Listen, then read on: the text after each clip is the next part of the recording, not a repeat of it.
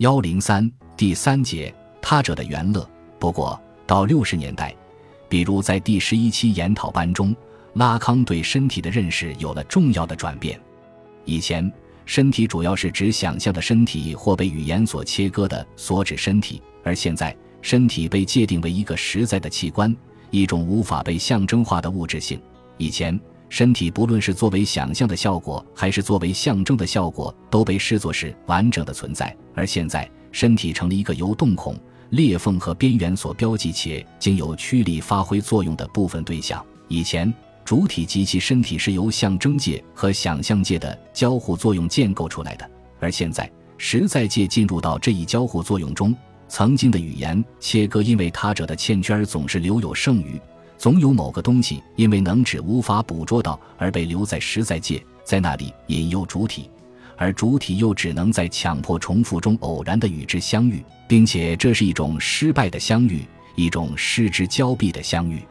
正是在这里，拉康把他这场域的那一根本性的欠缺同身体的实在界联系到了一起，使身体的实在界是引起创伤经验的根本原因，但这个身体已不再是作为整体的存在。而是与主体相分离的器官，是身体的边缘、缝隙或洞孔，是身体的动静带。它们被称为身体的实在界，主要因为它们无法被能指化和象征化。它们代表着存在的原初欠缺，也代表着语言的象征性切割的失败，还代表着部分驱力朝向的对象。这表明拉康的身体概念已经从五十年代带有构成主义色彩的理解转向了另一个向度。这个向度虽然隐含有某种伦理主义的可能，但并不完全是伦理的，或者说并不只是伦理的。到七十年代，拉康进而把这一器官的身体说成是一个纯粹的实体，一个被掏空了一切内容的空洞能指。身体是无性别的，或者说它的生理性别是无关紧要的。身体的存在当然有性别之分，但那是次要的。尤其是拉康特别的强调了他这身体。实际就是女性身体，但不是生理意义上的女人的身体，而是心理意义上的女性身体，是在性关系中居于女性位置的非一的身体，非性别化、非人化的特征，强调了这一身体之存在那触目的物质性，如同单一的能指是没有内容、没有意义的语言材料一样，他者身体也是这样一种不确定性的空洞实体。拉康把他者身体看作是他者的象征，初看之下，这并没有什么新奇之处。身体当然是存在的符号，是存在的踪迹。可是拉康反对对身体做象征主义的理解，他甚至也不再认同构成主义的观点，即他者身体之所以能作为他者的象征，乃是因为身体本身就是符号或语言的构成物。确切地说，他想要倾覆这种有滑向本质主义危险的构成论，而这一倾覆是通过重述其能指和记号的概念完成的。需要顺便说明一下。在第二十期研讨班上，拉康对记号和能指做了一个明确的区分。我最后想要说明一下，把记号和能指区分开来的方面。能指的特征，正如我已经说的，就在于一个事实，即它是为另一个能指表征主体。在记号中涉及什么？有关知识或世界观的宇宙理论，总是喜欢用一个著名的例子：无火不成烟。因此，我干嘛不提出我对它的思考？烟雾的确可以看作是生烟者的记号，它本质上也总是如此。烟雾总是生烟者的记号。大家都知道，如果你在靠近一个荒岛时看到了烟雾，立即就会对自己说运气不错，那里有人知道如何生活。只要事情没有大的改变，那里是有一个人。因而，记号不是某个东西的记号。而是一个效果的记号，该效果就是通过能指的功能设想出来的。简单的说，记号与指射物之间有某种对应关系。我们看到一个记号，比如烟雾，就可以推论烟雾升起的地方必定有某个制造烟雾的东西存在。可是能指并不只是指射物的存在，能指对主体的表征不是表征主体的存在，它只是把主体表征为一种意义效果。就像你看到记号烟雾。推定那里有一个人，比如一个吸烟者存在，可这个人到底是什么？你从记号是无从把握的。如果这个人恰好手上拿着一支中华牌香烟，这支香烟就可以算作一个能指。当然，这不意味着你由此就能直接推断出这是个什么样的人。比如你说这是一个有钱人，那还是犯了记号推断的错误。说不定那个抽中华牌的人恰是一个贪官。香烟作为能指，实际是从主体与该能指的关系说的，即这是一个什么样的人，要看这个人认同的是该能指的何种单一特质。比如他抽中华牌香烟，可能只是因为他觉得有钱人都抽这个牌子，或者社会把抽这个牌子的人都视作有钱人，虽然他实际上是一个穷光蛋。下面我们就会看到，拉康在记号和能指之间做出这一区分是有其用意的。回到身体的问题。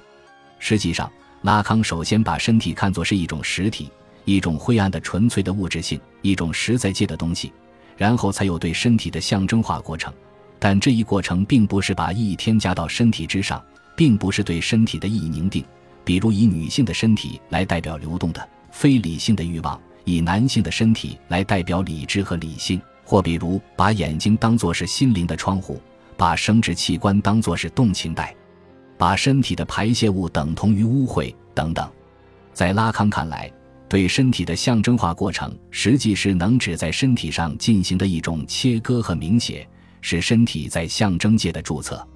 虽然能指的运作总是会在身体上产生一种意义效果，拉康现在把这称为能指的能指性。但更重要的是，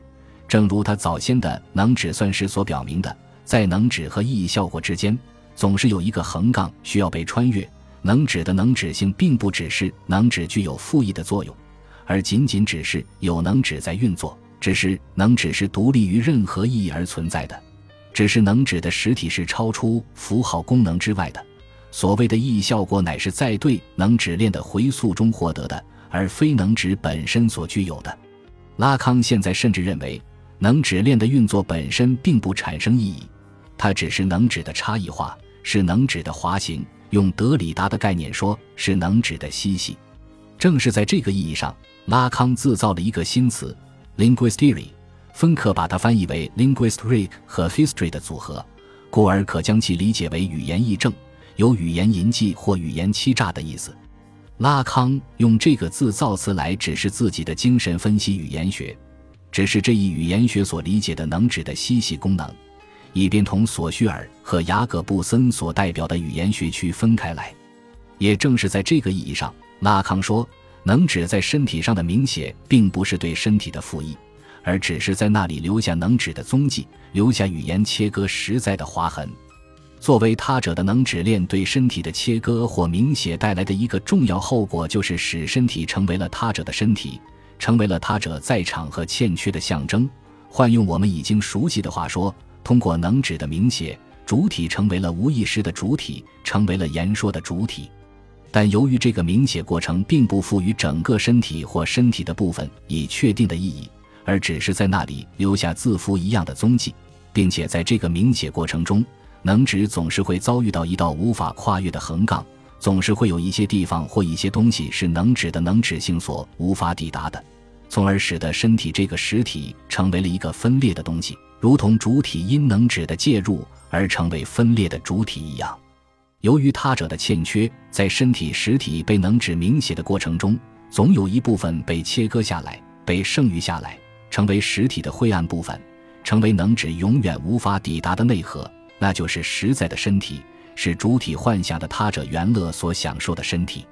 至于已被明写的部分，它其实是符号化的身体，是性化的身体。是菲勒斯元乐所享用的身体，换言之，是主体所享受的作为能指之他者的身体。正是在这个意义上，拉康说，能指是元乐的原因。没有能指，我们如何能接近身体的那一部分？没有能指，我们如何能集中于作为元乐的治疗因的某个东西？不论它可能是多么的模糊或混杂，反正在这一投入中被抑制的只是身体的一部分。在六十年代，拉康称能指是对元乐的禁止，可现在他又说能指是元乐的原因。这并非拉康的自相矛盾，他只是做了一个拓扑学的转换。所谓能指对元乐的禁止，说的是父亲功能的不，是父法对主体的象征性阉割。主体接受阉割的条件之一，就是要放弃自己对母亲的欲望，牺牲自己的原乐追求，阉割导致了主体的欠缺或存在的匮乏，导致主体成为了一个欲望的主体，并且主体的这个欲望是悖论性的。它一方面因为欲望对象的永远失去而根本无法得到满足，但另一方面又只能在欲望中以基本幻象的方式去召回那原初的失落对象。在这时，他者或他者之身体就想象性的成为了主体的欲望对象，成为了激发主体之欲望的原因。能指作为原乐的原因，指的就是象征着他者或他者之身体的那个纯粹能指，那个纯粹的物质性。主体正是通过这一能指，通过这个能指的能指性的投入，才得以接近身体的被明写的部分，并得以想象其未被明写的部分。于此，我们至少看到了三种身体，或者说身体的三个面相：想象的身体，它不过是自我所虚拟的格式塔身体；象征的身体，它不过是语言所切割的符号化身体；以及实在的身体，它虽然是身体中无法被符号化的晦暗的物质性，但却是另外两种身体的治疗因，是在想象界和象征界的作用下所残留的剩余。相应的，就主体与身体的关系而言。也就有了三种元乐或三种身体享用方式，它们实际是三界之间交互作用的结果或效果。象征界与想象界的交互作用产生的菲勒斯元乐，想象界与实在界的交互作用产生的他者元乐，象征界与实在界的交互作用产生的剩余元乐。但不论哪一种元乐，都与能指明写的失败有关，与不可能的对象有关，与剩余有关。比如。正是能指明写的失败，使得被阉割的主体总想以整一的他者的幻象来弥合自己的欠缺和匮乏。正是能指明写的失败，正是主体的享用不足，导致主体想象有一个超越于能指之外的他者比自己享用更多。也正是能指明写的失败，使得主体总是寄希望于以自认为合适的方式来追求对对象的过度享用，就像资本家以在生产。以对劳动者创造的剩余价值的掠夺来完成其资本积累一样。